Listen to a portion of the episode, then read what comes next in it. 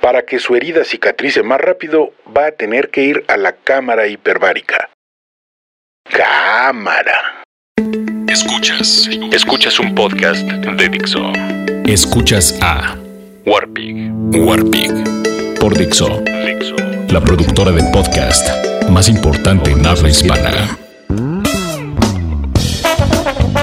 Sí, cámara hiperbárica. ¡Qué viaje!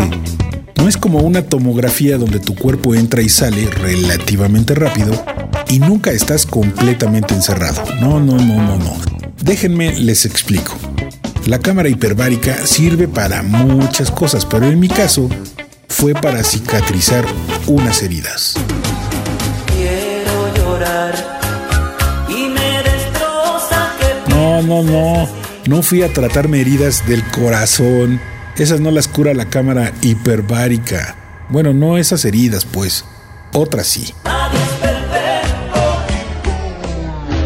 Lo primero que hay que sufrir es la humillación de las pinches batitas de hospital. Esas de las que nunca hay de tu talla y nunca te amarras la parte de atrás. Así que le andas enseñando las nalgas a las enfermeras, a otros pacientes, a las señoritas de intendencia, pobres, a las señoritas de vigencia de derechos, a las de ventas y claro, a los doctores. Con el tiempo te acostumbras, pero al principio chale. No importa qué tanto te cuides, déjame decírtelo claro y simple. Tus nalgas las van a ver todos. Vas a ser su perra. Y eso si te va bien porque luego tienes que subirte a una camilla totalmente desnudo, cubierto únicamente con una bata de estas humillantes. Y en la maniobra se te salen los huevos y es muy penoso. Pero bueno, en las clínicas han visto de todo. Me imagino que cuando van morras guapas, se ha de poner chido eso, pero con seres como yo, ha de ser algo como entre gore y... No sé, como de película japonesa de mal gusto. Y nunca falta el viejito que pasa a un lado tuyo ya completamente acostumbrado a que se le vean las nalgas y demás cosas, ¡eh! como si fuera un crucero nudista swinger. Bueno, después viene el proceso donde eres como un torpedo. Te introducen a un cilindro de acrílico transparente donde no hay mucho espacio para maniobrar. El hecho de que sea transparente y limpio te da la sensación de que estás libre, pero no. Estás en un espacio muy reducido donde supongo que los claustrofóbicos deben de sufrir muy cabrón. Y entonces el cilindro transparente es cerrado herméticamente y comienza el flujo de oxígeno.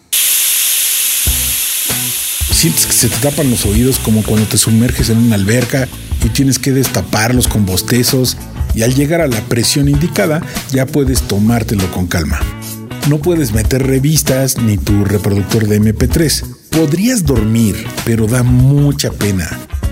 Porque tú sabes que dormido pues... Chale, pues se te escapan los ronquidos, ¿no? Y se te escapan otras cosas, pues estás aflojando el cuerpo, cabrón. Y bueno, pues podría ser muy penoso. Sobre todo si la doctora y las enfermeras están guapas, ¿no? Y ellas oyen todo porque tienen que oír si te la estás pasando mal, si te dan ganas de ir a mear. Te chingas si te dan ganas de ir a mear, no te abren. La primera vez en una cámara hiperbárica es la más traumática, porque no sabes qué va a pasar. Es como tu primera vez en un temazcal. No sabes qué va a pasar, no sabes cuánto calor más hay que soportar. En la cámara hiperbárica, si tienes suerte, hay una televisión por fuera con cable y Netflix, así que puedes ver todo lo que quieras, documentales, fútbol, películas, pero el audio dentro de la cámara hiperbárica es pésimo. Y sí, pasan dos horas y luego viene la descompresión. Diario, dependiendo de tu lesión o de tus requerimientos, puedes necesitar de 5, 10 o más sesiones diariamente. Si eres claustrofóbico, recomiendo que te relajes. No pongas documentales de viajes al fondo del mar o de fauna marina. No pongas las noticias en televisión nacional. Mejor disfruta el viaje porque después de todo, cuesta un varo. Yo soy el Warpig y ustedes afortunadamente no tienen heridas como yo. Escuchaste a Warpig. Warpig. Un podcast más de Dixo. El diseño de audio de esta producción estuvo a cargo de Fernando Benavides.